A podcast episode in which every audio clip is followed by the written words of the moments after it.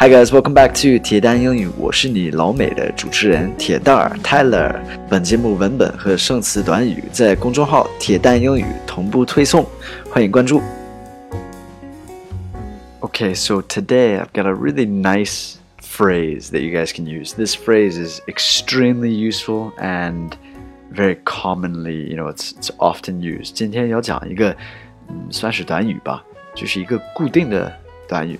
然后这个是特别常见的一个短语，所以我觉得挺实用的，一定要学会，就是会让你的英语水平听起来就是更流利一些吧，呃，更接就是地道一些吧。呃，It's just by the way，by the way，by the way 的意思是顺便说说，顺便问一下，顺便说一下，这样的。By the way，so you can use this at the beginning。or kind of in the middle of a sentence. Like, uh, I've got two examples here. I wrote out two examples. The first one is, Oh, by the way, did you see that new movie yet?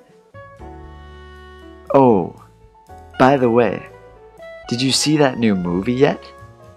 Like, oh, 顺便问一下，你有没有看新上映刚上映的那个电影？Alright. Oh, by the way, did you see that new movie yet? All right, I've got another example as well. 还有一个例子哈。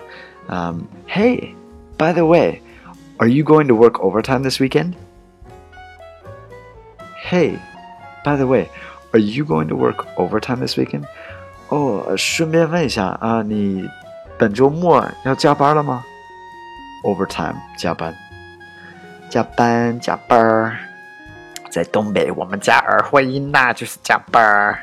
Anyway, so by the way, this will make your English sound more fluent，会让你的英语水平听起来更地道一些、流利一些。Right, so you can put this in your arsenal, put it in your tools.